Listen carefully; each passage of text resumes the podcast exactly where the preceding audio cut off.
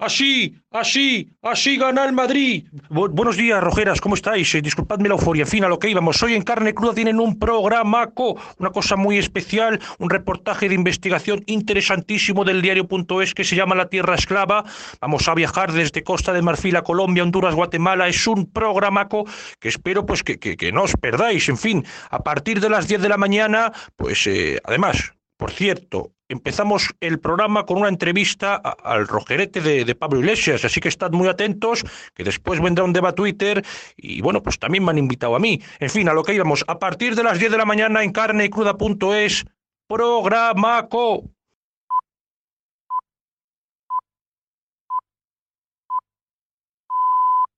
¿Va usted a poner la guillotina en la Puerta del Sol? Pues sí, señor, la guillotina, la guillotina. No voy a seguir toda mi vida escribiendo panfletos y despotricando contra los borbones. Sí, señor, la guillotina. La reina. ¡Zas! Guillotina. Los chulos de la reina. ¡Zas! Guillotina. Los chulos del rey. ¡Zas! Guillotina. Los ministros. ¡Zas! Guillotina. Los obispos que los rodean. Guillotina, guillotina, guillotina, guillotina. Todos guillotinados. Sí, señor, la guillotina. ¿Ha terminado usted? Sí, señor. Vamos a comer. Welcome to Carne, Carne Cruda, Cruda, the album. Join us for danger, excitement, innovations and... Emitiendo desde los estudios Cudi para toda la galaxia. En colaboración con el diario.es. Carne Cruda. La República Independiente de la Radio.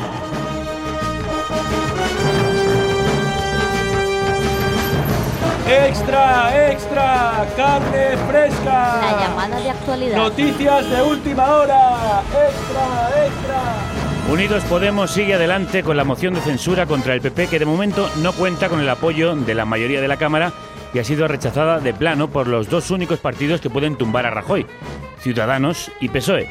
Los socialistas critican que la hayan anunciado sin consultarles y el partido de Rivera la ha calificado de circo ha calificado de circo la presentación que hizo Pablo Iglesias al frente de su grupo. Pensamos que la necesidad de sacar al Partido Popular del Gobierno es una demanda social amplia y creciente y además es una obligación cívica y ética para nosotros. Por eso les anuncio que iniciamos encuentros y trabajos para presentar una moción de censura al Partido Popular. Ayer la dirección de Podemos se lo comunicó a sus bases en un acto multitudinario en la Plaza del Reina Sofía de Madrid, conducido por Pablo Iglesias, que ya nos atiende. Pablo Iglesias, bienvenido. Buenos días, ¿cómo estáis? Eh, ¿Por qué hacer esta moción de censura ahora? Es un imperativo ético y no es un imperativo ético solamente nuestro, es un imperativo ético a nivel social. Lo que está ocurriendo en España es gravísimo. No es solamente que se acumulen decenas, centenares de casos de corrupción, que se están parasitando las instituciones del Estado por parte del partido más corrupto de Europa. Y en las últimas semanas ha habido saltos cualitativos sin precedentes. Que sepamos que el Ministerio del Interior y el Ministerio de Justicia, antes que para cumplir sus funciones institucionales, están trabajando para proteger a los corruptos del Partido Popular, es una, una subversión del orden. Es gravísimo. Tenemos un partido corrupto y antisistema que está parasitando las instituciones, poniéndolas a su servicio para defender sus intereses partidistas antes, bueno, que para cumplir con la normalidad institucional que cabría esperar. La clave de la moción de censura no son razones ideológicas, no es que nosotros tengamos una ideología diferente a la del Partido Popular, que eso va de suyo y es obvio, es que tenemos un partido que está parasitando las instituciones y creo que esa moción de censura va a ganar a nivel social. Ah, pero por ahora, a nivel parlamentario, no lo parece. La mayoría del Congreso les ha criticado a ustedes porque les avisaron minutos antes de, de presentarla eh, y por mensaje. ¿Por qué no buscaron primero sus apoyos? Una aclaración, nosotros no hemos presentado una moción de censura. Bueno, la hemos planteado la necesidad de presentar una moción de censura, comunicamos a los partidos antes de anunciarlo y a partir del anuncio iniciamos reuniones y trabajos con la sociedad civil y con los partidos. Es decir, hacemos lo contrario a lo que hizo el Partido Socialista en Murcia, donde presentó efectivamente una moción de censura sin avisar y nosotros se la apoyamos, ¿eh? porque tenían razón no consultaron con nosotros, no negociaron el programa con nosotros, no negociaron la candidatura con nosotros, la presentaron y se la apoyamos. No entendemos por qué.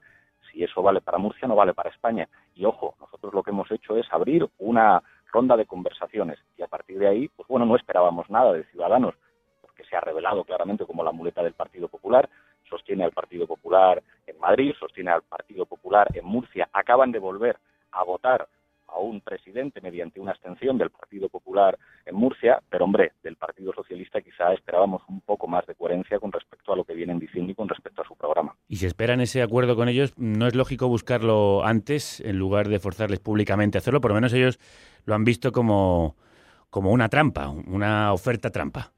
Insisto, la comparación con Murcia. ¿Por qué en Murcia, si ellos presentan una moción de censura sin consultar con nosotros, nosotros la apoyamos sin rechistar y lo que vale para Murcia no vale para España? Creo que algunos están buscando excusas, y eso es evidente. O sea, no se puede decir que se está contra Rajoy y al mismo tiempo permitir la investidura de Rajoy, llevar a cabo el acuerdo con el plan de estabilidad y prestarles un diputado canario para los presupuestos generales del Estado. A mí me parece que deberían rectificar, pero es que esto no va del PSOE. PSOE podrá tomar sus propias decisiones y sus militantes y sus votantes juzgarán. Esto va de lo que está ocurriendo en España. Y creo que es muy importante entender que lo fundamental que se juega en nuestro país está en la sociedad y la sociedad española sospecho que ya no tolera más al Partido Popular en las instituciones. Eso es lo importante de lo que está ocurriendo. Pero para Nosotros, además, Sí, no le decía que para sustituirlo, para que esta moción tenga éxito, se necesita un programa y un gobierno alternativos. ¿No se han precipitado anunciando la presentación de esta moción sin tener siquiera el candidato, sin tener el programa? Para nosotros eso se debe construir con la sociedad civil. Nosotros pensamos que el programa no se puede imponer. Cuando, por ejemplo, nos reunimos con los técnicos de Hacienda de Gesta, nos hacen una serie de observaciones muy interesantes sobre algunas reformas que habría que hacer en los organismos de regulación. Sería muy importante hacer, por ejemplo, que la Comisión del Mercado y la Competencia tuviera más efectivos para investigar el comportamiento de algunas grandes corporaciones. Sería muy importante dedicar más inspectores de Hacienda y técnicos de Hacienda para investigar el fraude fiscal. Esa es una incorporación que nosotros vamos a hacer a nuestro plan de gobierno. Igual que cuando nos reunimos con los sindicatos, pues queda claro que hace falta llevar a cabo una política, una política económica diferente, no solo que sea más justa, sino que además sea más eficiente en términos económicos. La moción de censura no puede ser un todo hecho, hay que construirla. Y por eso nosotros vamos a seguir reuniéndonos con representantes de la sociedad civil para armar un programa. Y hemos dicho desde el principio que para nosotros la cuestión del candidato no es lo fundamental. Que venga el Partido Socialista a la mesa, que digan que están a favor de la moción de censura y que propongan candidatos. Eso no va a ser ningún problema. Aparte de la sociedad civil, supongo que se reunirán con las fuerzas parlamentarias. Así es, así es. Hoy, de hecho, nos vamos a reunir con algunas fuerzas políticas en el Parlamento. Hemos insistido al Partido Socialista por teléfono y por carta en que al menos se reúnan con nosotros, aunque no estén de acuerdo.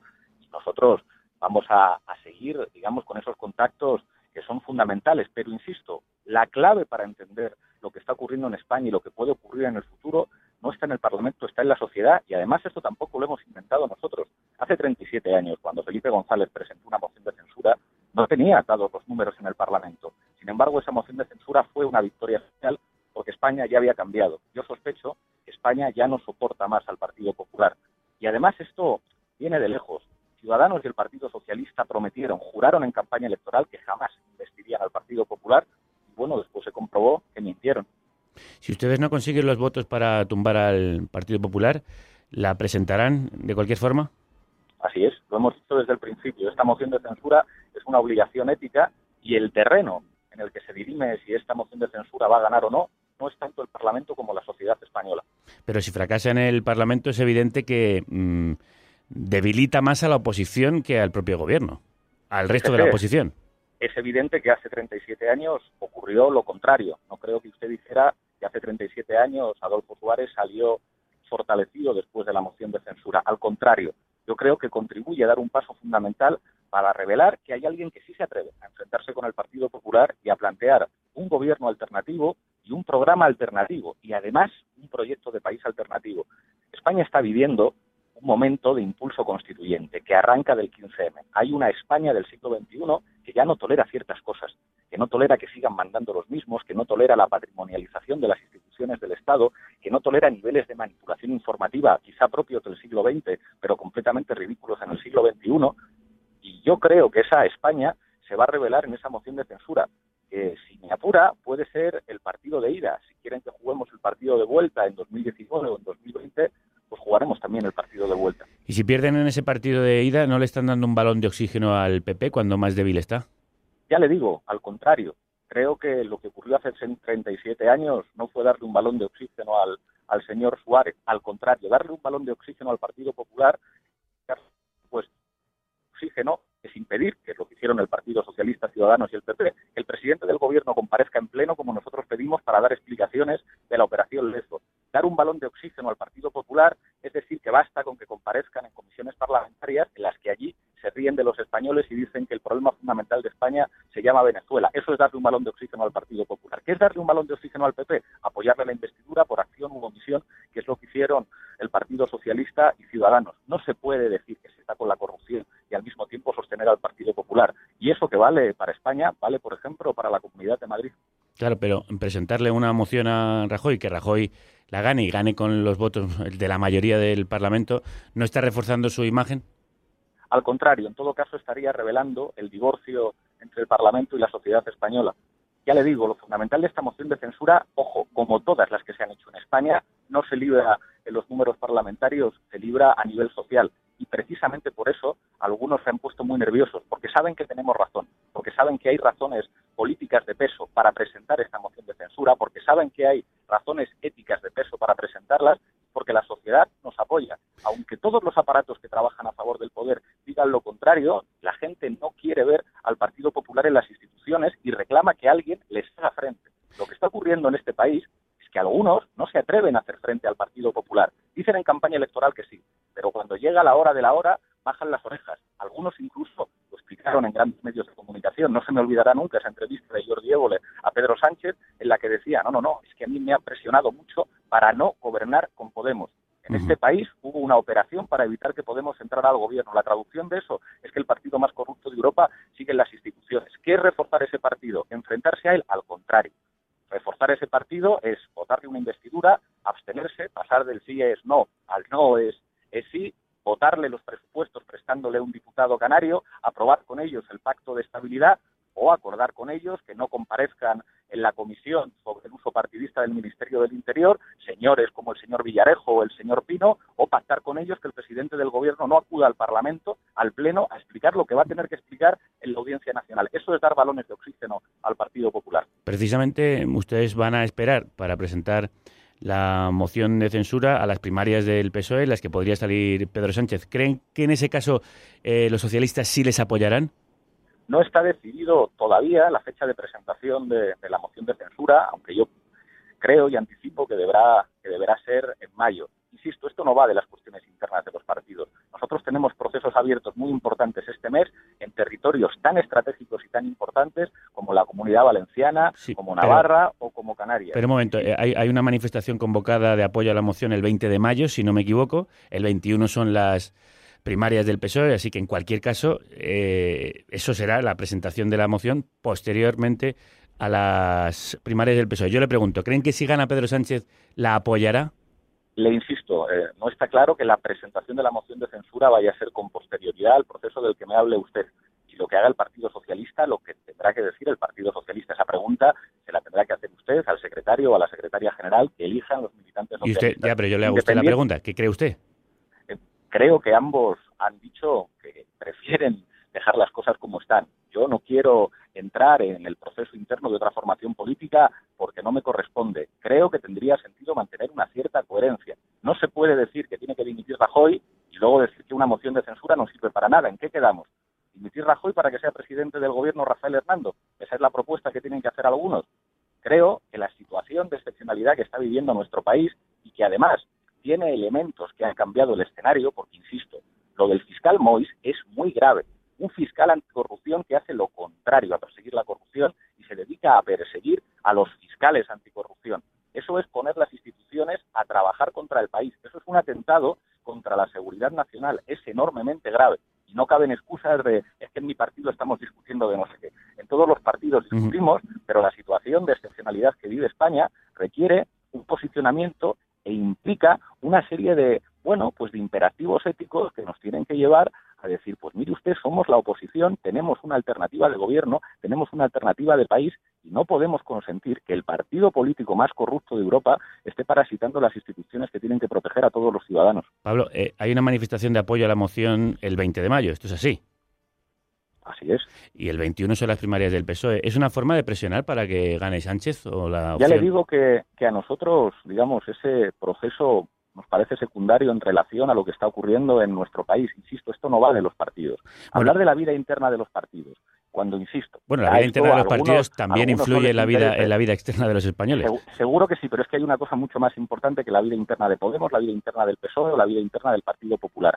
Y es que hay una formación política que está poniendo las instituciones que nos tienen que proteger a todos a trabajar para que no se persiga a los corruptos. Déjeme hacer una pregunta. Eso no les parece muy grave, pero eso es gravísimo y está colocando a nuestro país en una situación de excepcionalidad. Déjeme hacerle una pregunta al respecto. Eh, ustedes, eh, Podemos y PSOE, parece que sí están de acuerdo en explorar juntos una moción de censura a Cifuentes en la Comunidad de Madrid. ¿Por qué se entienden ahí y no lo consiguen a nivel nacional? Me parece una pregunta ideal para que usted le haga al Partido Socialista. Bueno, les, cuando les invitaré a ver si aceptan la invitación, pero ahora que le tengo a usted aquí. Le respondo con otra pregunta. ¿Por qué lo que sirve para Murcia y lo que sirve para Madrid no sirve para España? ¿O acaso hay un acuerdo nacional del Partido Socialista con el Partido Popular? Porque si no, no se entiende. Hay razones para sacar a Cifuentes del gobierno de la Comunidad de Madrid y a los corruptos de Murcia del gobierno de la región de Murcia. Y no hay razones para sacar al Partido Popular del gobierno de España cuando están parasitando el Ministerio del Interior y el Ministerio de Justicia. Yo, desde luego, no lo entiendo. ¿La moción la hacen para debilitar al PP o al PSOE? La moción la hacemos para defender la dignidad de España. Insisto, no va de partidos. Alguien se tiene que poder enfrentar al Partido Popular en este país y presentar una propuesta de gobierno alternativa y una propuesta de país alternativo. ¿Quién sería ese candidato para ustedes? Para nosotros eso no es lo fundamental. Seguiremos hablando con la sociedad civil y si el Partido Socialista rectifica, se sienta con nosotros en una mesa para hablar de la moción de censura y pone el candidato que entiendan que tienen que poner porque tienen más diputados, eso no va a ser un problema para nosotros. Pero esto no va de nombres y de caras. Bueno, no va de nombres, pero al final tenemos que tener un presidente del gobierno o una presidenta. ¿Usted se propondría?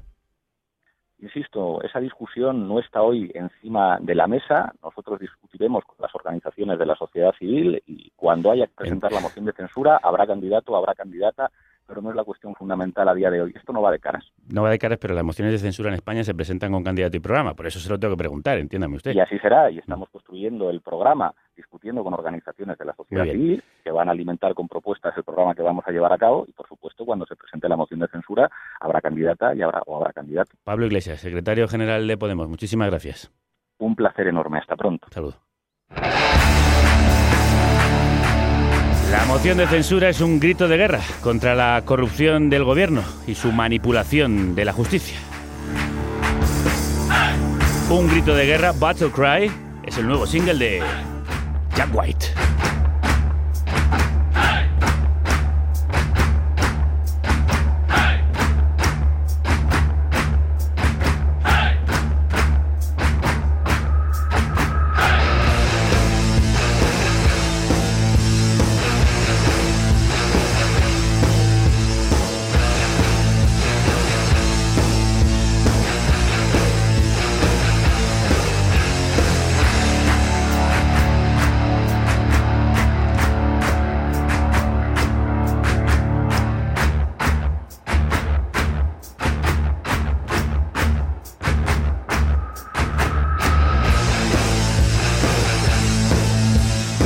Bienvenidas y bienvenidos a la carnicería sonora asociada a eldiario.es, esta república independiente de la radio que emite a través de más de 30 emisoras nacionales e internacionales FM y online y de nuestra propia web, carnecruda.es, donde puedes encontrar todos nuestros contenidos, el blog de opinión, nuestros vídeos musicales, la viñeta que nos regala Juan Gallego y por supuesto los podcasts de los productores y productoras hacéis posible.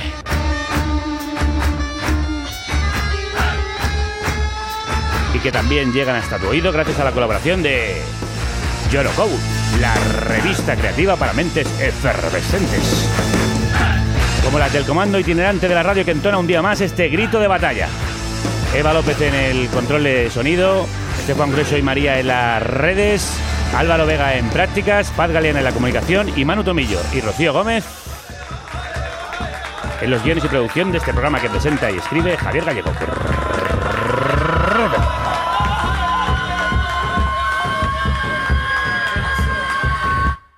Gritos de tribus ancestrales ha utilizado Jack White como base para este grito de batalla o Battle Cry, su último y reciente lanzamiento.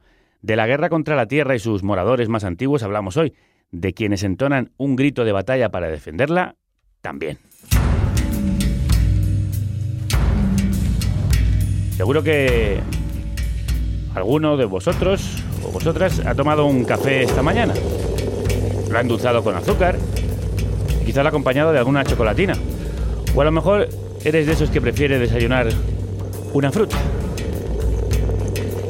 En ningún caso habrás notado el sabor de la explotación, la hambruna, la extorsión, la corrupción o la destrucción del medio ambiente que hay detrás de eso que te has tomado esta mañana. Y de las plantaciones de medio mundo controladas por las multinacionales que nutren gran parte de nuestras neveras. Seguidnos. Os invitamos a un paseo incómodo pero necesario por algunas de las plantaciones más importantes del mundo.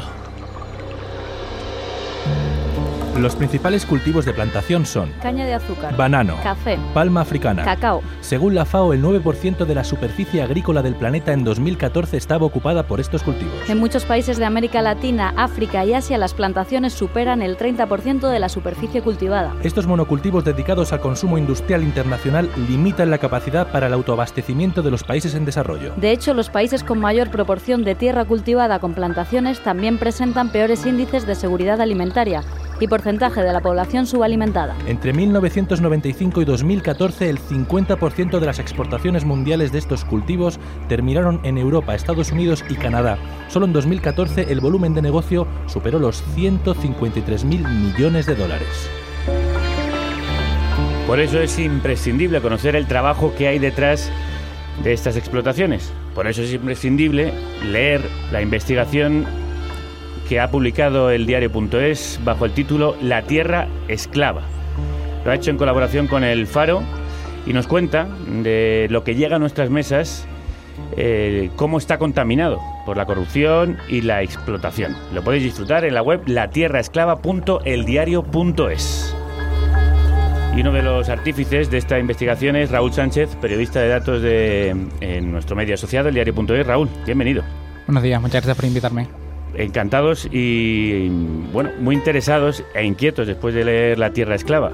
¿Qué cantidades de estos productos que consumimos en nuestras mesas son fruto de la explotación?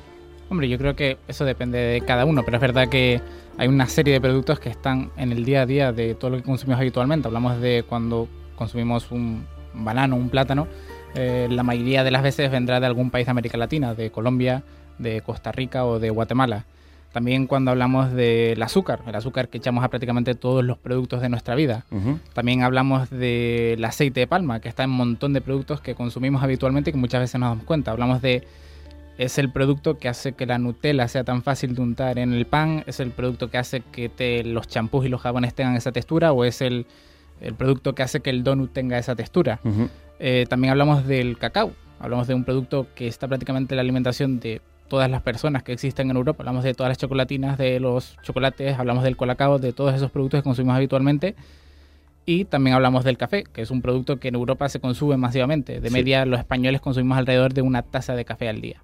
Son productos que dan pingües beneficios a sus explotadores, pero eh, que proporcionan condiciones de miseria a los campesinos que trabajan la tierra. ¿Cómo son esas condiciones de vida? Eh, yo creo que depende de eh, cada uno de los cultivos, pero sí es verdad que, por ejemplo, hay cultivos en los que las condiciones en las que los trabajadores, en las que se siembran, en las que se recolectan esos cultivos son absolutamente paupérrimas y en muchos casos rozando la esclavitud. En el caso del azúcar, que hemos ido a, Guatemala, eh, las condiciones son, eh, a diferencia de otros cultivos, el, azúcar, antes de recolectarlo hay que quemarlo. Con lo cual muchas veces eh, todos los trabajadores que trabajan en las grandes empresas azucareras se meten dentro de los campos de caña de azúcar, mientras justo después de que se haya quemado y tienen que consumir todas esas sustancias mientras cortan la caña mm. que se producen con la combustión del producto. Y eso está demostrado por muchas investigaciones internacionales que eh, crean muchos problemas de salud a todos los trabajadores que trabajan en horas intensivas desde las primeras horas de la mañana hasta última de la tarde, en horarios, en jornadas que se pueden extender durante 14, 12, incluso 16 horas. Por sueldos de miseria, imagino. Exactamente. Eh, se incorpora a esta mm, conversación Raúl, nuestro compañero Manu Tomello, que ha preparado además todo este guion de sobre la tierra esclava. Sí, eh, Raúl, ¿qué tal? ¿Cómo estás? Buenos días. Hola, buenos días. En el reportaje decís que estas empresas se comportan como cárteles. ¿Por qué? ¿Cómo es su forma de operar?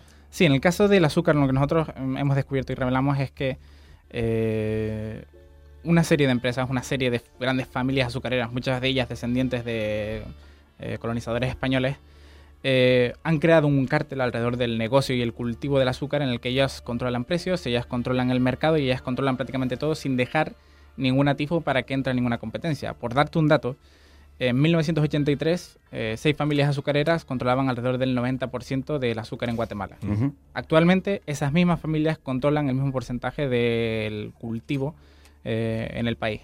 Con lo cual, no ha habido ningún tipo de cambio dentro de esa estructura en 30 años, lo cual es prácticamente ilógico dentro de un negocio que, se, que lleve unos cauces normales. Esto pasa porque eh, el azúcar en Guatemala, los grandes dueños del azúcar son un grupo económico y un grupo, eh, un grupo de élite muy potente allí, con fuertes ramificaciones en el gobierno, eh, con un poder económico eh, muy tradicional, muy ligado a, a, grandes familias de terratenientes y un poder que, que es muy, muy difícil de, de, echar. Muchas veces incluso el gobierno ha aprobado leyes que, que, les han beneficiado totalmente a las grandes familias azucareras de Guatemala.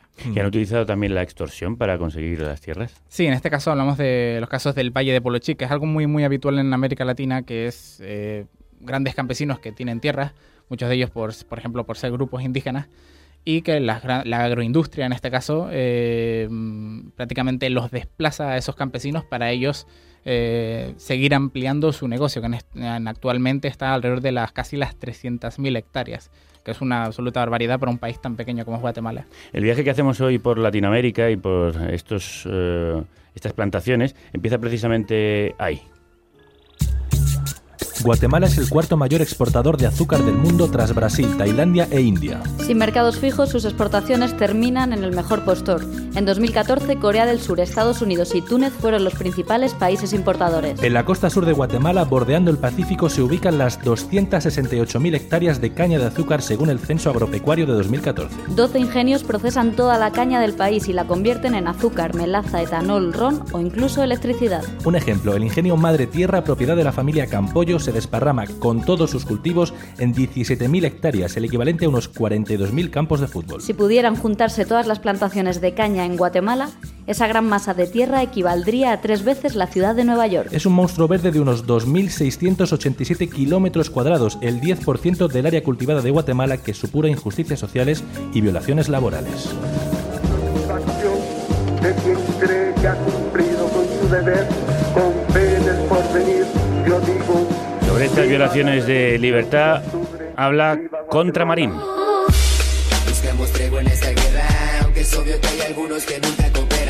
El mayor exponente del hip hop en Guatemala.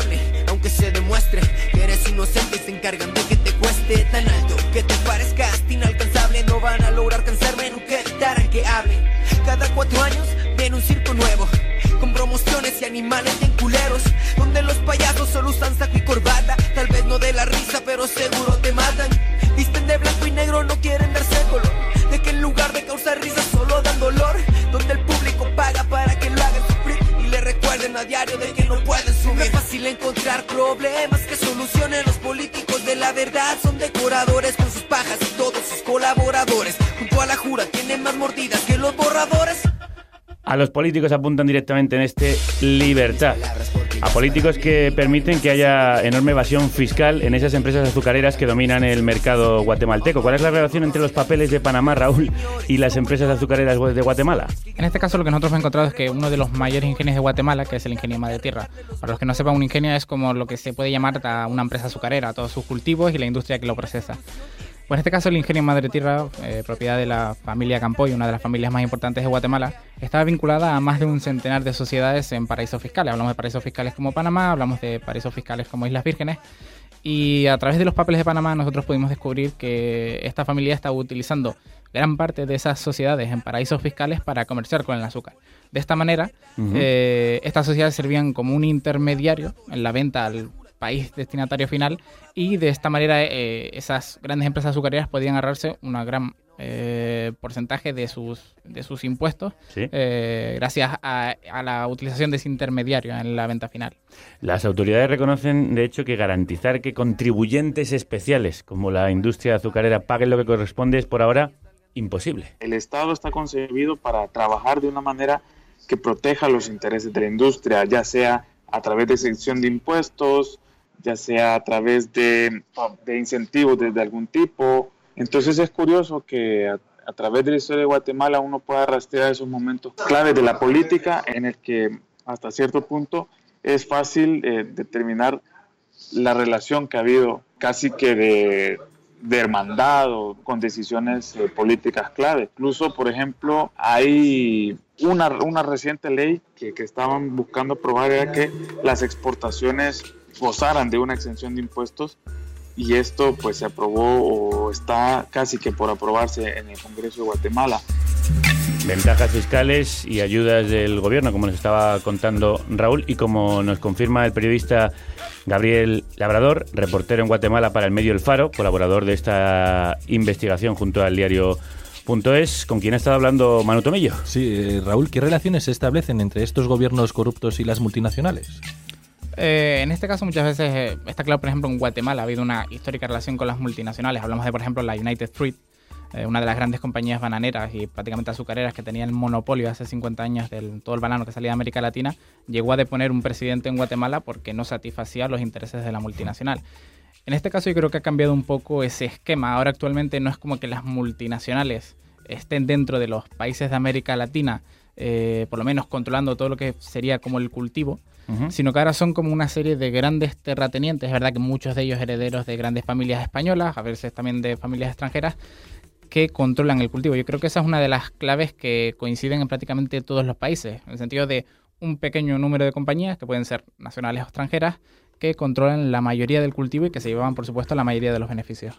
Eh, hemos estado hablando uh, en este programa hace tan solo una semana del trabajo esclavo en el sector del textil. ¿Hay algún tipo de control, de denuncia, mm, de lucha sindical para evitar el trabajo esclavo en, la tierra, la agricultura? Mm. Yo creo que eso es muy complicado por las condiciones en las que se en América Latina. Por ejemplo, en el caso del azúcar, eh, hablamos de que solo existe un sindicato en las 10 empresas azucareras, de las dos empresas azucareras que, que, hay en Guatemala.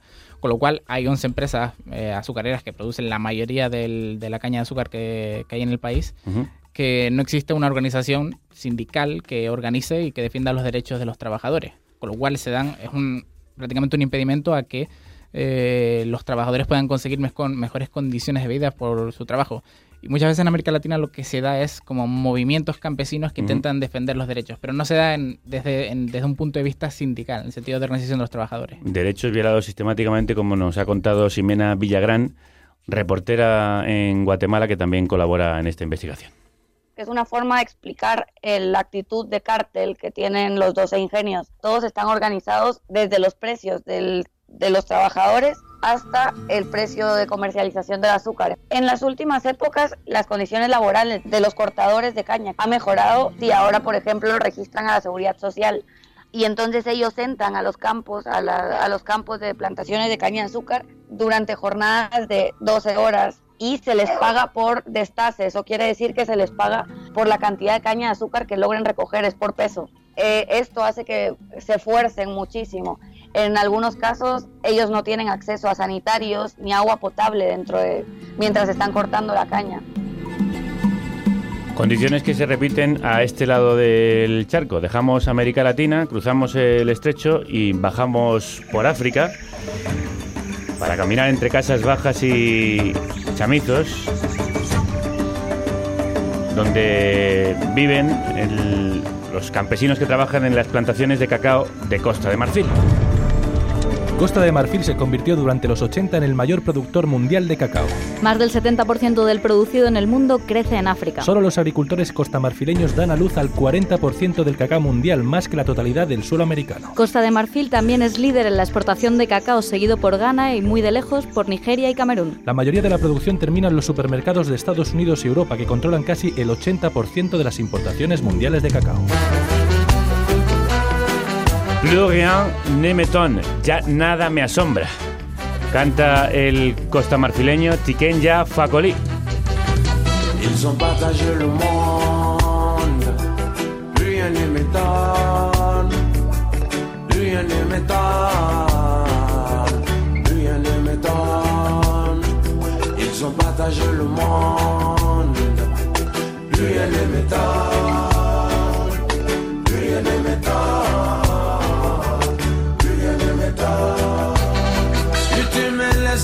Tchétchénie, moi je te laisse l'Arménie.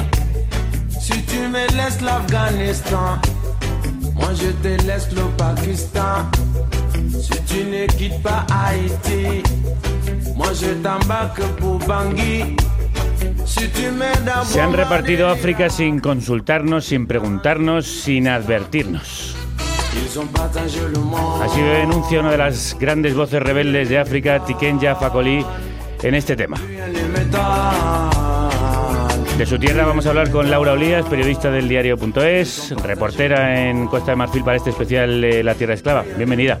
Muchas gracias. Laura, eh, ¿cómo son las condiciones de trabajo en estas tierras del cacao costamarfileñas? Pues muy duras. Los trabajadores del cacao, sobre todo en Costa de Marfil, el cacao está en manos de pequeños propietarios. Eh, son pequeñas familias que tienen terrenos eh, relativamente pequeños y eh, trabajan de manera muy artesanal, o sea, de manera desde como se sigue trabajando desde hace muchísimos años. ¿Qué ocurre? Estas familias generalmente emplean a sus propios hijos y en, en- en el campo les ayudan desde que son pequeños. Y, y es una denuncia que ha habido eh, desde los años 2000 eh, de trabajo infantil en las plantaciones de cacao que abastecen al resto del mundo. Trabajan, supongo, para las grandes multinacionales que distribuyen el cacao mundialmente. Claro, porque eh, el 40% del cacao del mundo sale del suelo eh, costamarfileño. Mm, Entonces, eh, la- en la base están estos pequeños agricultores que luego venden a exportadoras, venden a un- numerosos intermediarios, hasta que finalmente ese cacao va a parar a grandes multinacionales que al final sí que están mucho más concentradas.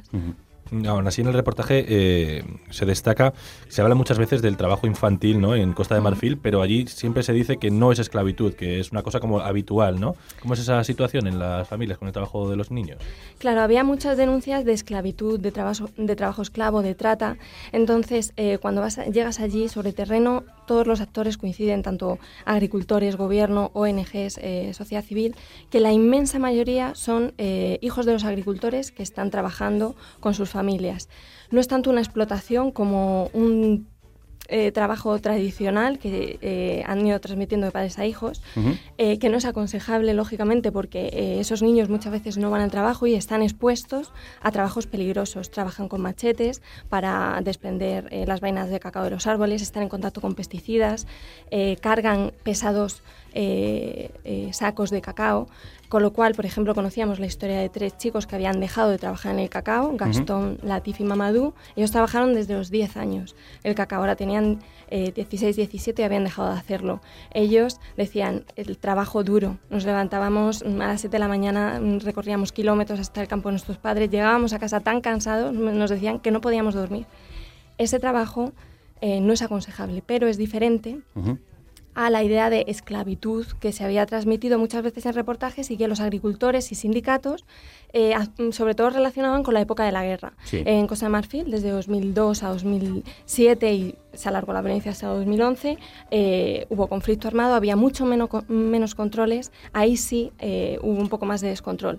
Pero a día de hoy, sin restar importancia a la trata, que eh, es, hay que combatirla, es minoritaria. Entonces, para saber cómo es el problema y atajarlo, hay que saber qué características tiene. Sobre todo es trabajo familiar. ¿Y las grandes empresas se preocupan de que haya niños trabajando?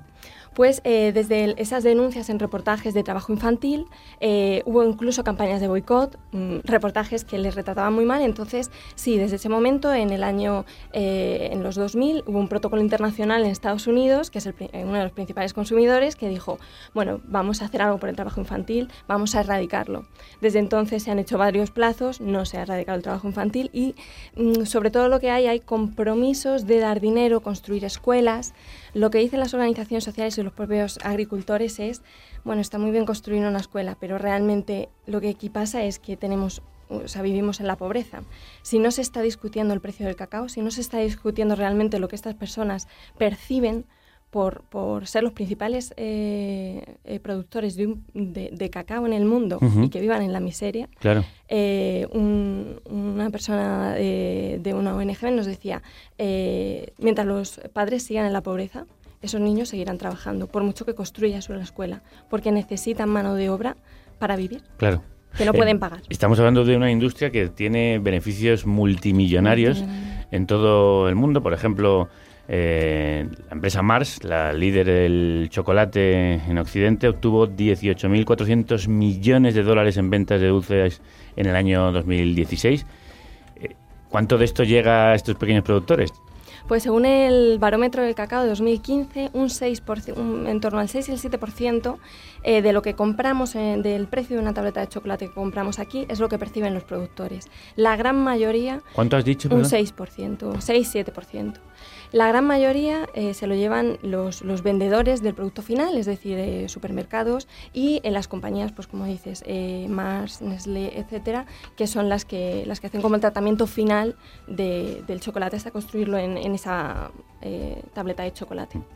Laura Elías, compañera del diario.es, muchísimas gracias por esta información sobre Costa de Marfil, que podéis eh, ampliar, ampliar, ya os digo, en La Tierra Esclava, el reportaje del diario que vamos a seguir eh, visitando, gracias a la presencia aquí de Raúl. Un Muchas abrazo. gracias a vosotros. Dejamos África y volvemos a Latinoamérica. Porque aquí entre hileras e hileras de altos árboles se encuentran las plantaciones de banano más importantes del mundo. Estamos en Colombia. En Colombia, el 14% de los propietarios de los cultivos de banano es dueño del 78% de las tierras, según la Universidad de los Andes. En el eje bananero de Urabá se concentran 34.000 de las casi 50.000 hectáreas de banano cultivadas en Colombia. El resto se encuentran al norte, en la región de Santa Marta. Estas dos regiones hacen de Colombia el cuarto mayor exportador de banano del mundo por detrás de Ecuador, Filipinas y Costa Rica. Anualmente, el sector bananero en Colombia mueve unos 950 millones de dólares, según la base de datos de comercio internacional de la ONU. Más del 90% del banano colombiano termina en los supermercados de Europa y Estados Unidos.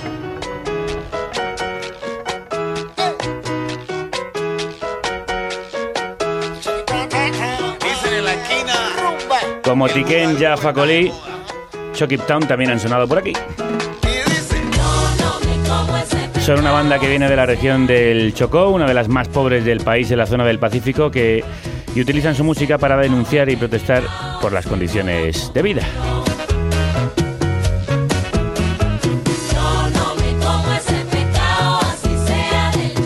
Como hacen en esta canción, Pescado Envenenado.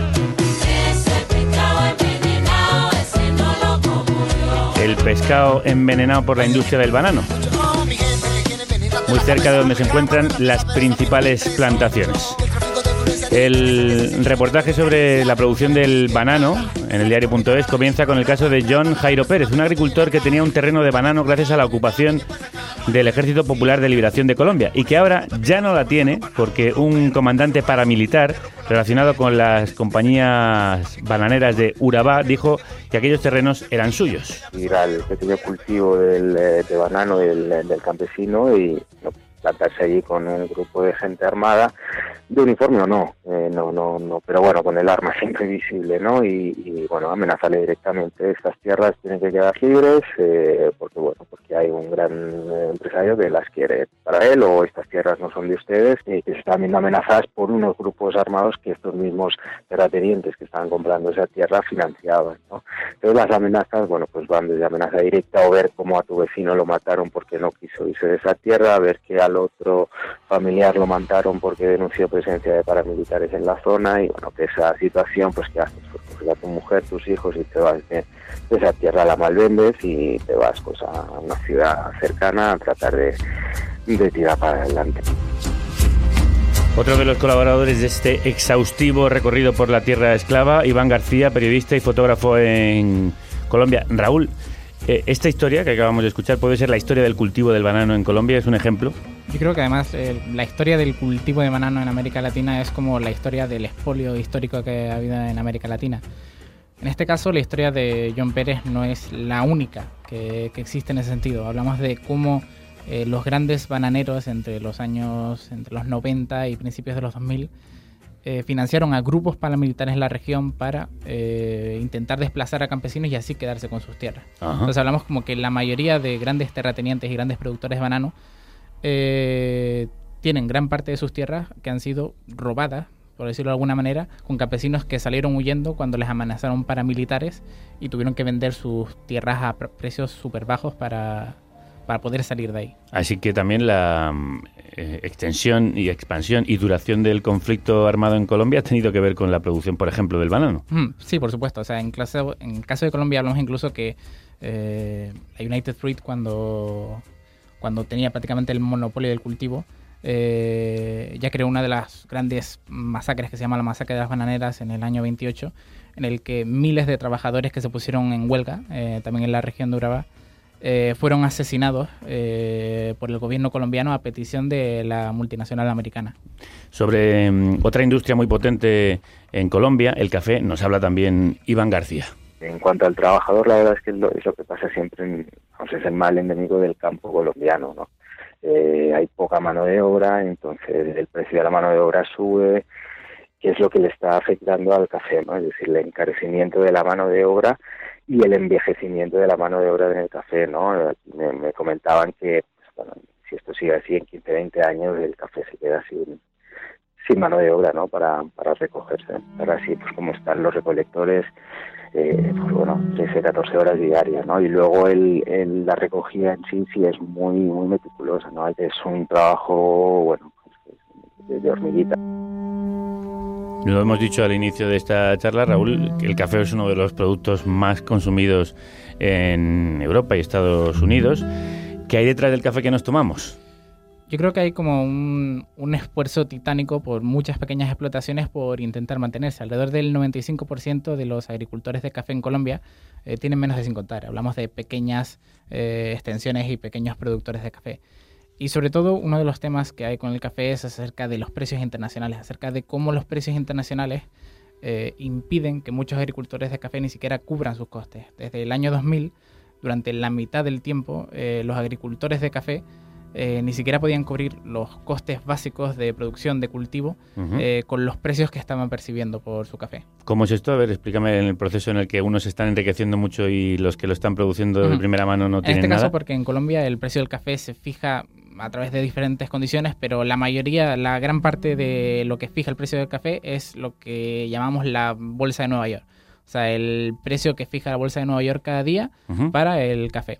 ¿Qué es lo que pasa? Que durante, desde el 2000 hasta ahora, durante los últimos alrededor de 20 años, ese precio, durante la mitad del tiempo, o sea, durante 8 de esos 16 años, ha estado por debajo de los costes de producción. Con lo cual, la mayoría de agricultores de café que existen en Colombia estaban en pérdidas por esos precios internacionales. Claro.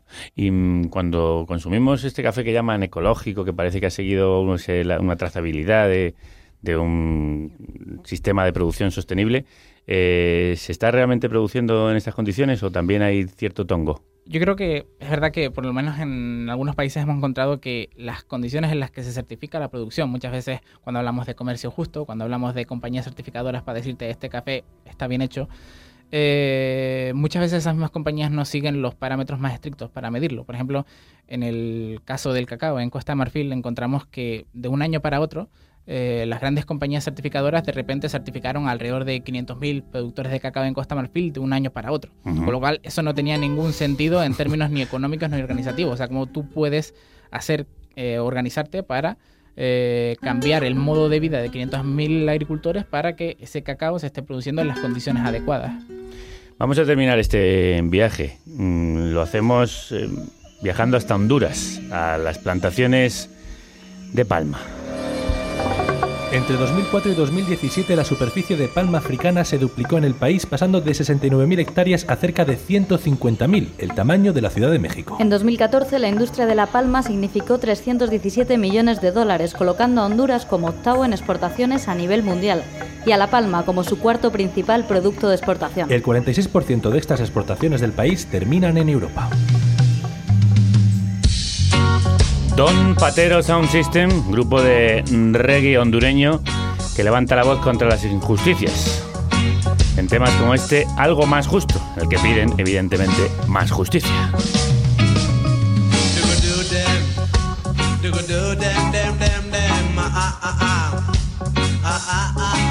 Este reportaje lo habéis titulado, Raúl, Honduras no quiere bosque, quiere aceite de palma. ¿Por qué esta apuesta por destruir el medio ambiente para producir un producto, por cierto, que tiene cada vez más dudas médicas? Mm. Sí, en este caso el aceite de palma yo creo que su principal hándicap es que es un producto que no existía al menos en los niveles en los que está actualmente eh, hace 30, 40 años y su crecimiento ha sido exponencial en las últimas décadas. Esto tiene unos problemas tremendos porque la palma necesita de unas extensiones gigantescas de terreno para ser rentable y eso hace que, por ejemplo, en Indonesia y Malasia se hayan deforestado miles de hectáreas de bosques eh, para cultivar palma, uno de los productos eh, que, consumimos habitualmente, un montón de productos como hablamos antes de champú, donuts, Nutella. Sí, está con casi Mm. todas las grasas que aparecen en la bollería industrial, por ejemplo, Mm. están. Y luego en otros muchos productos de cosmética, ¿cierto? Mm, sí, exactamente. Y en el caso de Honduras, lo que nosotros hemos encontrado y que es una especie de regla que ha pasado en, las últimas, en la última década en América Latina, es que hay una especie de fiebre, una, un crecimiento eh, absolutamente loco de los cultivos de eh, palma africana que tiene unas consecuencias medioambientales desastrosas. Es como el cultivo dentro de las grandes plantaciones que tiene mayores efectos medioambientales. Nosotros lo que hemos encontrado es que eh, estos cultivos no solo deforesta bosques, no solo despía ríos, no, sume no solo consume muchísima cantidad de agua, sino que además arrasa con áreas protegidas, con parques nacionales de Honduras. Sí, porque a pesar de estas eh, concienciaciones, digamos, fuera del país, al gobierno parece no importarle mucho. Porque ¿Cuánto aporta a la economía de- del país esta...? Eh, aporta eso, alrededor de es el cuarto mayor eh, producto de exportación de Honduras. Y el tema sobre todo es que la palma es un producto, por lo menos para los agricultores mm, y también para el gobierno, que por supuesto que saca muchas rentas de eso, eh, mucho más rentable que cualquier otro producto agrícola que, que pueda producirse allí en, en- en Honduras. En este caso hablamos de que muchos agricultores que ahora mismo están eh, sembrando palma africana, antes podían sembrar, o antes podían tener sus terrenos para la ganadería, o antes podían eh, Ujú. sembrar una serie de productos que sí sirven para la dieta básica de los hondureños. Sobre este cambio en las plantaciones, he hablado con Manu Tomillo, Nelson Rauda, periodista de El Faro y reportero en Honduras. el tema ambiental no es un tema que preocupe a nadie y que logre la movilización de, de- de nada. Eh, la gente se moviliza por la corrupción, la gente entiende mucho el tema de la violencia, pero me decía eh, Enrique Gámez Panchamé, que es un ambientalista en- de- del progreso, que nadie, ningún político va a ganar un voto por defender un árbol nunca. El, el Instituto de Conservación Forestal tuvo el año pasado algo así como el 0.4% del presupuesto de Honduras. Hay algunos ambientalistas hondureños a los que sí les importa, pero tampoco tienen una gran capacidad de aglutinar gente y de, y de, y de hacerle conciencia a la gente. Por eso a mí me gusta la figura de la fiebre del oro, pues que, que es como hagamos todo lo, lo que podemos hacer tan pronto como podamos y no estamos reflexionando en el, en el futuro. Ningún político, o muy pocos, van a mover un dedo por defender el medio ambiente, pero hay quienes están perdiendo la vida por hacerlo. La lucha medioambiental se está viendo muy afectada precisamente por todo este recorrido que estamos viendo de la- en la tierra esclava, Raúl. Precisamente, yo creo que hemos visto muchos casos, y ejemplo, por supuesto el caso de Berta Cáceres es el más famoso. Y es curioso, una de las grandes coincidencias que hemos encontrado en este reportaje es que hay un parque nacional, el Parque Janet Caguas, que debe su nombre a la activista Janet Caguas, que fue una activista muy famosa en Honduras por oponerse sobre todo a la siembra de palma africana en los bosques de Honduras. Y ahora mismo da nombre a un área protegida, a un parque nacional que tiene más de 3.500 hectáreas de palmas sembradas dentro de- del área. Absoluta paradoja como tantas las que habéis encontrado en este recorrido que, como decimos, es muy necesario. ¿Hay algún atisbo de esperanza de revertir este avance atroz y voraz de las multinacionales, la destrucción del medio ambiente y la explotación eh, laboral? Hombre, yo creo que sí, por lo menos en los últimos 60 años, por supuesto que se ha avanzado un poco en el sentido de las condiciones de esclavitud que existían hace 60 años ya no existen, pero yo creo que eso es una evolución natural.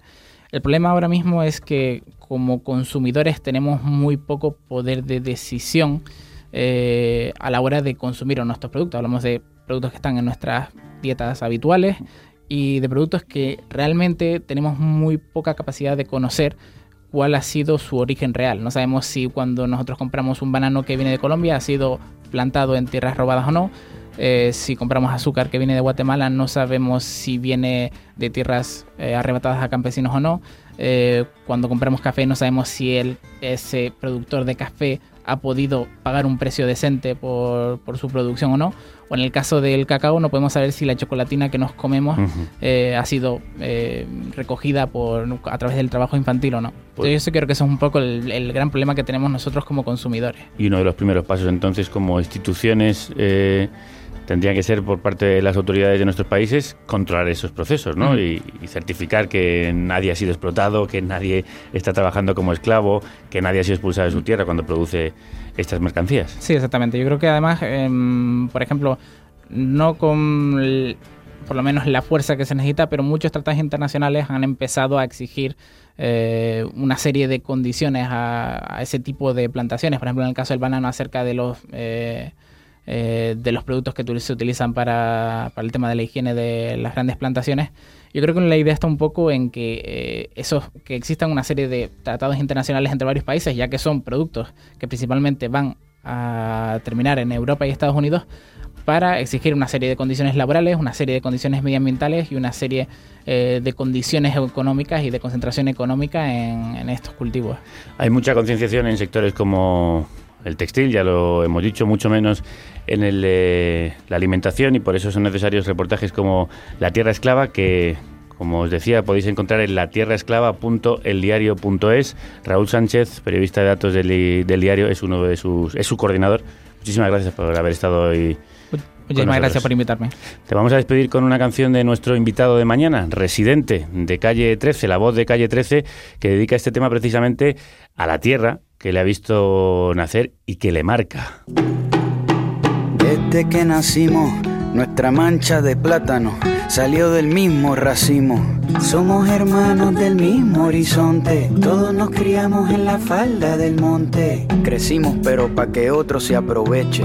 Somos un pueblo con dientes de leche, los hijos del trabajo sin merienda. La limonada para el capataz de la hacienda, todo lo que sobrevive. Somos la caña fermentada del Caribe. Pero aunque la historia nos azota, somos como una botella de vidrio que flota. La central Aguirre la pusimos a producir, sin saber leer ni escribir. Y la depresión la curamos sin jarabe, porque caminamos al compás de la clave. Nuestra raza por naturaleza es brava, salimos de la tapa de un volcán con lava. No hay identidad, dicen algunos, pero aquí todos llevamos en la espalda el número 21. Aprendimos a caminar hace rato, con un pie descalzo y el otro con zapato, con la medalla del cacique en la casa de empeño. Somos los dueños de un país sin dueño. Hijos del cañaveral, nunca se nos cae la pava. Esta raza siempre es brava, aunque sople el temporal. Pa' que sientas el calibre de un caballo sin jinete. Mira cómo corre libre, se refleja en el machete. Somos el rocío cuando se desayuna, somos la marea cuando baila con la luna, nos secamos el sudor con el viento sin toalla y nos perfumamos con la sal de la playa cuando el sol cuelga las nubes en el tendedero. De agua de coco son los aguaceros y soñamos desde la misma orilla sin perder el camino porque aquí los cucubanos brillan. Viene el huracán y le rezamos a la cruz. Y jugamos briscas cuando se va la luz, el calor nos calienta la cerveza y nos bañamos en el lago hasta que abran la represa. Aquí los viernes santos se come yautía, aquí los reyes magos vienen de Juanadías. Pelamos paraguas los difuntos y en las patronales, en la caja de muertos, nos mareamos juntos. Lo nuestro no hay nadie que nos los quite por más nieve que tiren. Aquí la nieve se derrite aunque siembren las raíces como les dé la gana. Los palos de Guanábana no dan manzana. Hijos del cañaveral, nunca se nos cae la pava. Esta raza siempre es brava, aunque sople el temporal. Pa' que sientas el calibre de un caballo sin jinete. Mira cómo corre libre, se refleja en el machete. Hijos del cañaveral. Nunca se nos cae la pava, esta raza siempre es brava, aunque sople el temporal. Pa' aprender a defendernos, nunca fuimos a la escuela, aunque el toro tenga cuerno, nuestro gallo tiene espuela. A latigazo limpio desde el descubrimiento, no pudieron, seguimos con el mismo acento. Nuestro aguante ha sido digno, somos los versos que no cantan en nuestro himno. Hay que soltar los barcos del muelle, esta carreta ya se mueve sin bueye. Al colono lo bajaremos del trono para que nuestra bandera cante en un solo tono. En el 4, Luisito Sanz.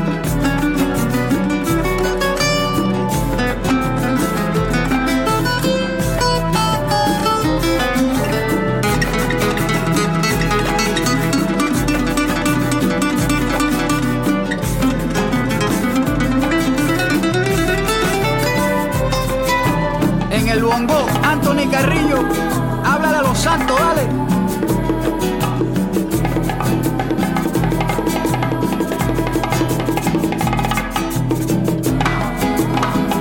Y en la voz, residente de calle 13, que mañana estará aquí visitándonos para presentar su primer disco en solitario. Este que contiene Hijos del Cañaveral. Emocionante tema. Que cierra el disco homónimo. Otros residentes, hijos e hijas de la red, van a tomar ahora esta república a latigazo limpio. Son los versos sueltos de la madre de todas las batallas y de las tertulias. Niños y niñas, con todos vosotros, con todos ustedes. El deba Twitter, el deba Twitter.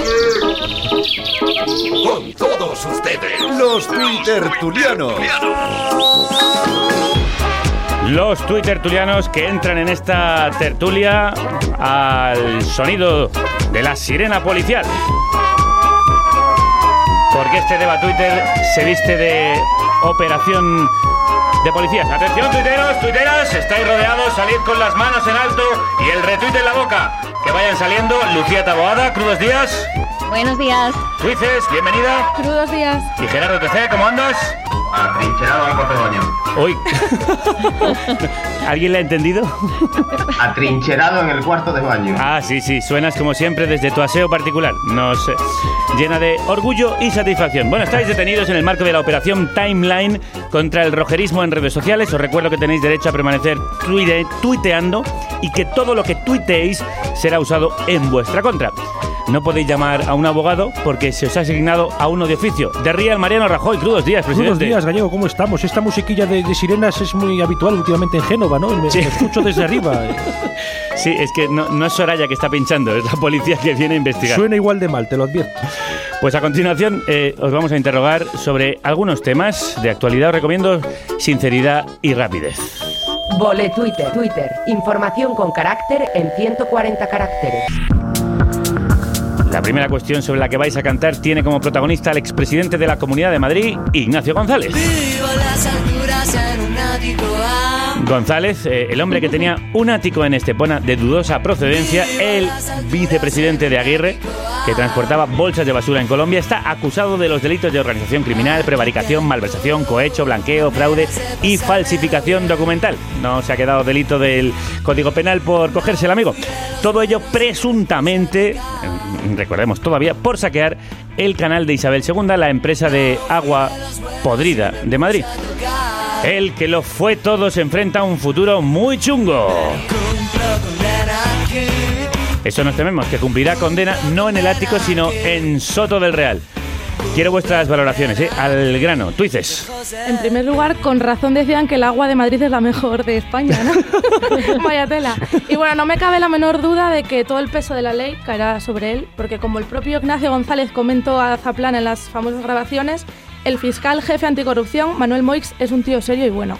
Así que podemos estar todos muy tranquilos y viva España, Claro. viva el rey, viva el rey de la ley. Viva, sí, sí. Viva todo. Eh, Gerardo. Eh, ya sea en Ático o en Soto de Real, al final Ignacio González, el cabrón siempre tiene techo gratis. ¿eh? Y ya, Este tío no sé cómo se las apaña, macho. no ha pagado un alquiler en su vida. en su vida. Y ya en serio, lo que, lo que hemos visto estos días deja al cártel de Medellín de Pablo Escolar en una ONG. Eh, con, con una diferencia, Pablo Escobar por lo menos lo hacía escondido. Estos lo hacen desde el sillón de las administraciones y desde ahí desarrollan lo de pufo o plomo. Pufo, plomo. Sí, gonorrea y o Yo, puta. Ga- Gallego, tengo una duda porque es que, mire usted, están ustedes hablando de, de Ignacio González y, y mire usted, eh, yo he estado mirando el listín telefónico y me aparecen 8.957.202 Ignacio González.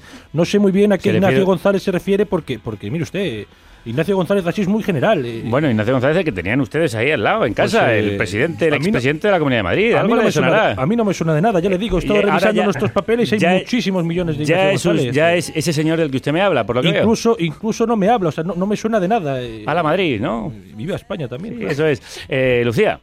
Yo creo que en Soto del Real, en vez del número de celda en la puerta, tienen ya el número de caso aislado en la puerta, Retweet. como, como numeración.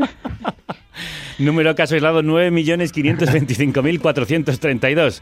Eso ¡Zasca! Es una buena idea, pero nosotros tenemos 8 millones de votos. Sí, fin, sí, ya, cosas. ya, ya, que va- van menguando, ¿eh? Vaya usted mirándose las encuestas. Si eh, quiere, que- hacemos una moción y vemos quién la tiene más larga, Gallego. Sí, bueno, ya parece que le van a hacer una. Veamos quién la tiene más larga. Bueno, el- el- la operación Lezo, ustedes lo que sé, el que la cada vez tienen más larga es la, la operación. Bueno, ponemos, Y ponemos en jaque a la fiscalía para buscarse nombres diferentes. eh, no es fácil y ellos solo están currando en eso. hay que Poner en jaque a la fiscalía que quiere decir como que ustedes les será.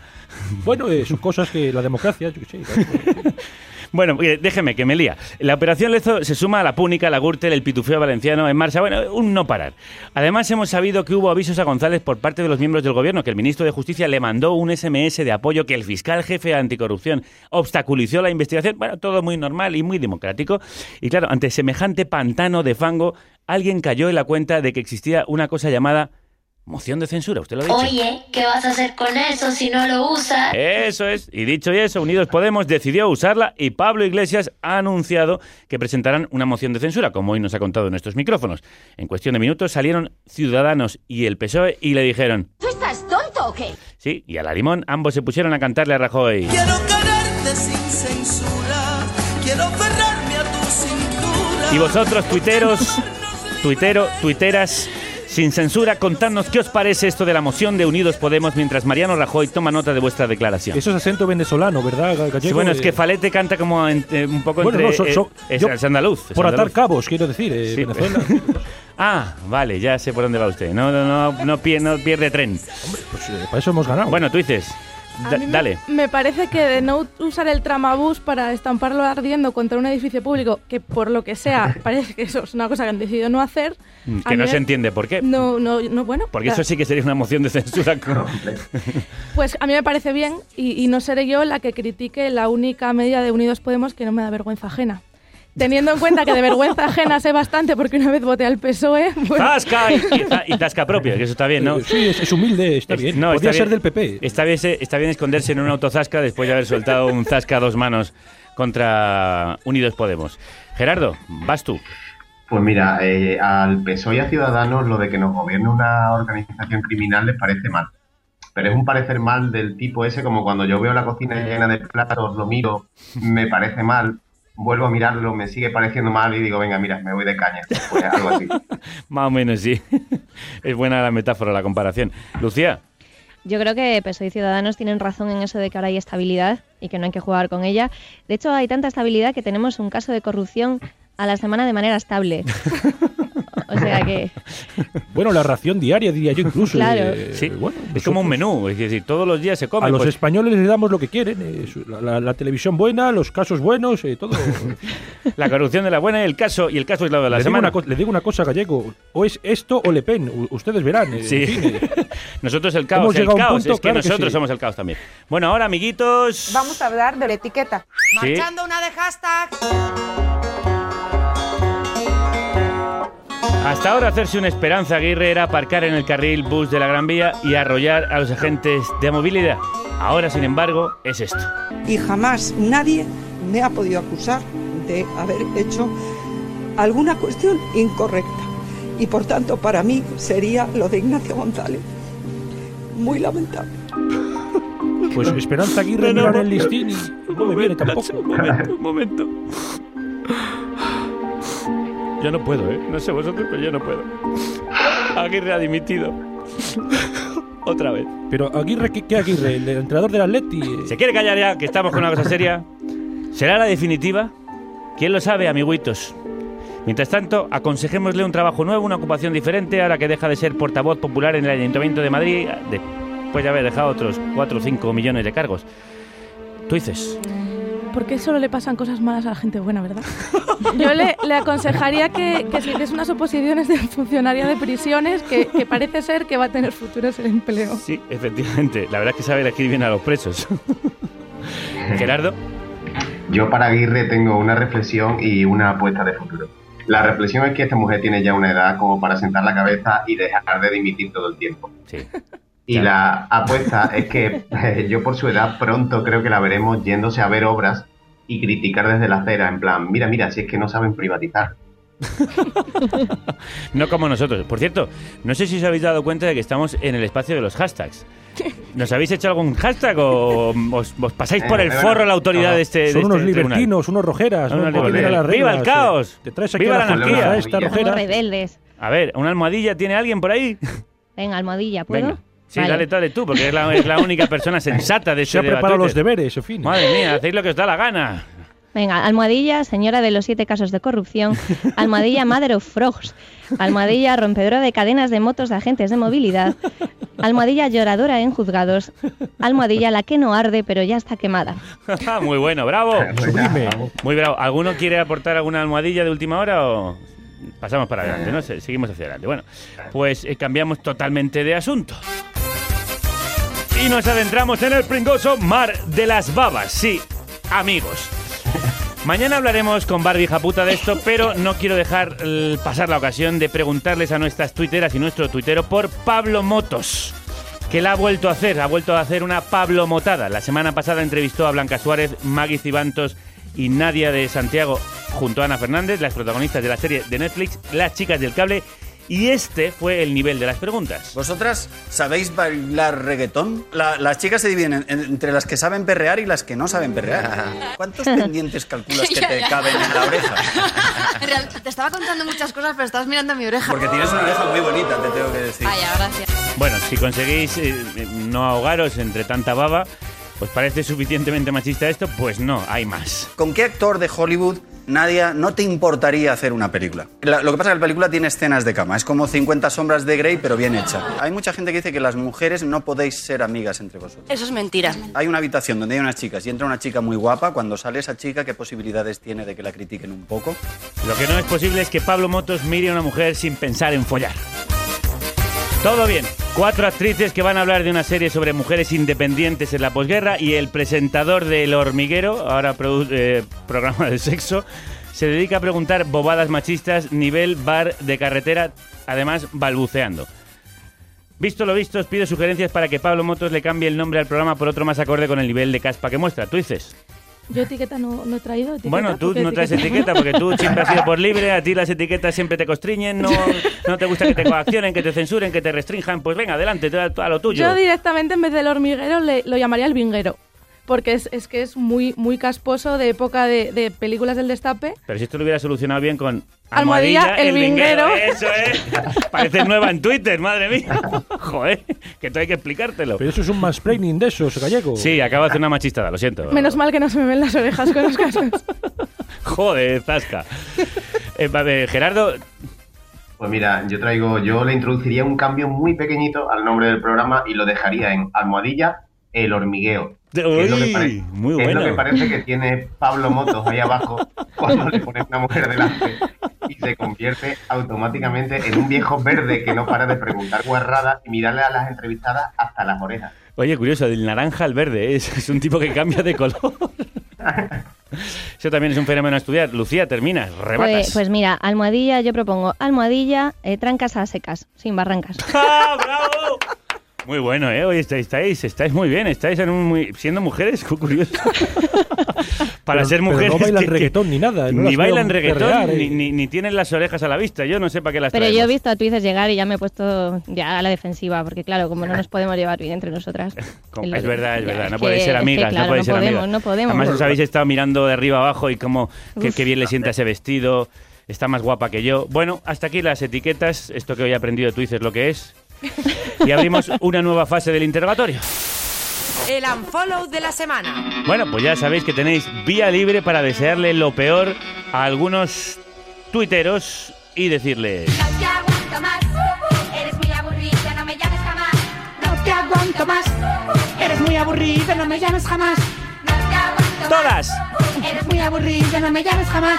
Bueno, Yo soy un presidente y no canto estas cosas, gallego. Sí. pero si esto eso es lo que le está usted diciendo a Esperanza Aguirre todas las tardes. Bueno, sí, se- se- y se lo decía de antes, ya hace tiempo, ¿eh? Bueno, es vuestra oportunidad para hacer unfollows a diestra y siniestra, aunque conociéndoos será más bien a diestra. Tú dices. A, a- extrema diestra en este caso. Mi follow esta semana es para Jordi Cruz, como no podía ser de otra manera. Hombre, En Twitter, arroba Jordi Cruz más, el cocinero de Masterchef. el guapo de Masterchef. El Dart Attack no, ¿eh? Por favor.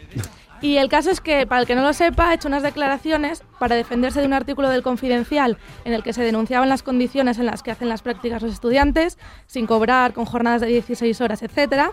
Y entre otras muchas cosas, No, ha bueno, dicho... pero es un privilegio. es un pri- ¿Cómo, se- absolutamente. ¿Cómo me he hecho yo rico si no? En fin, eh, vosotros qué os pensáis. Ese es el tema que el muchacho, de todas las cosas que podría haber dicho, se defendió, de- se defendió diciendo lo siguiente.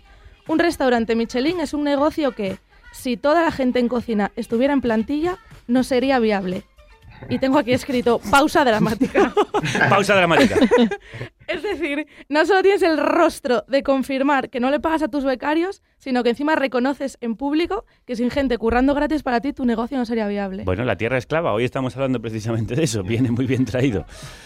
Pues un follow para ti, Pues Jordi un follow Cruz, para... más. Sí, ha tenido unos cuantos. También ha tenido desde el propio periódico El Confidencial, el Defensores, que han hecho artículos diciendo que, bueno, que es muy normal esto de que cuando tú recibes formación, incluso pagues por ello.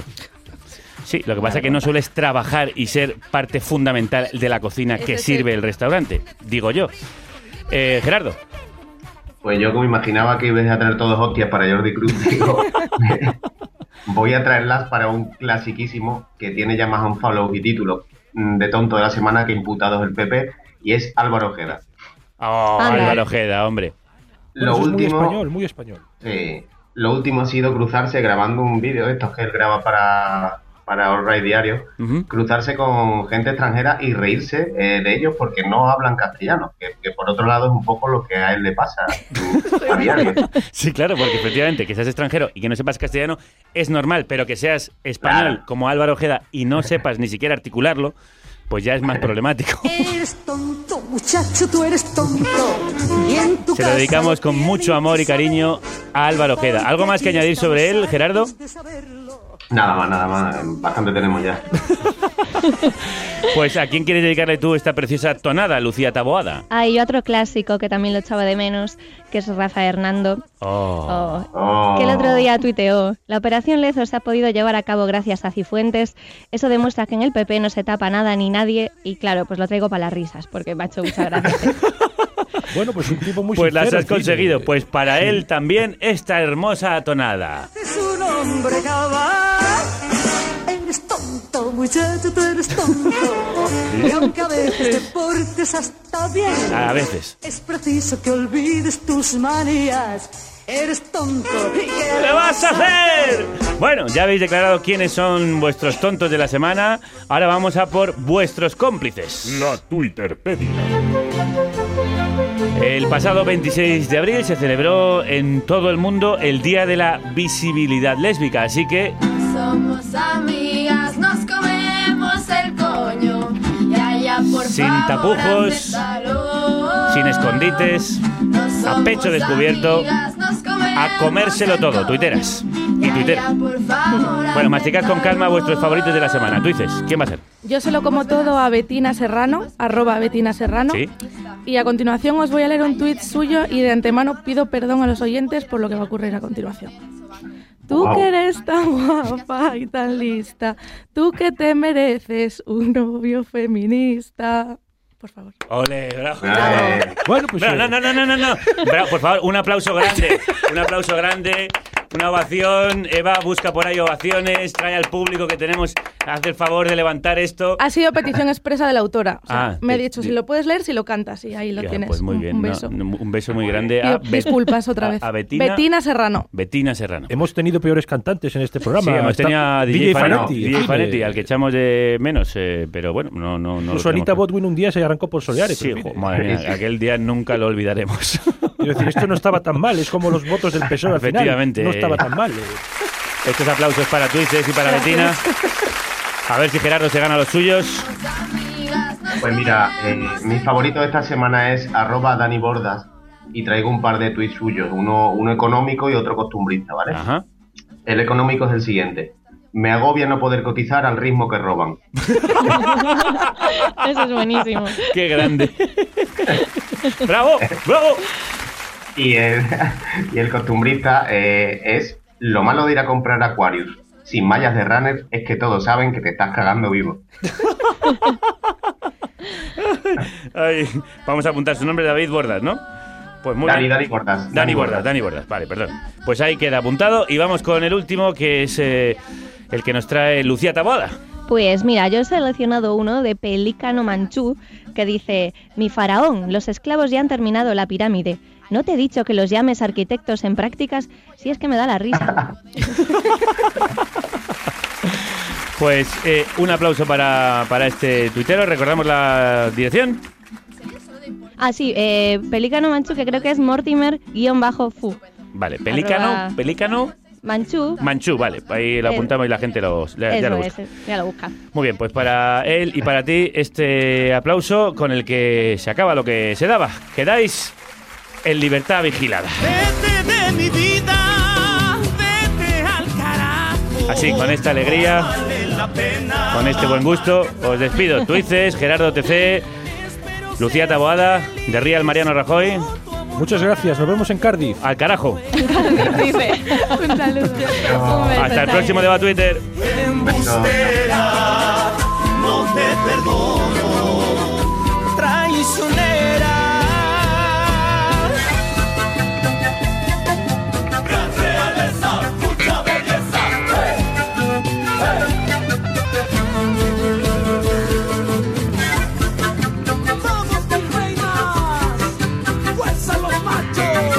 Al carajo nos vamos nosotros.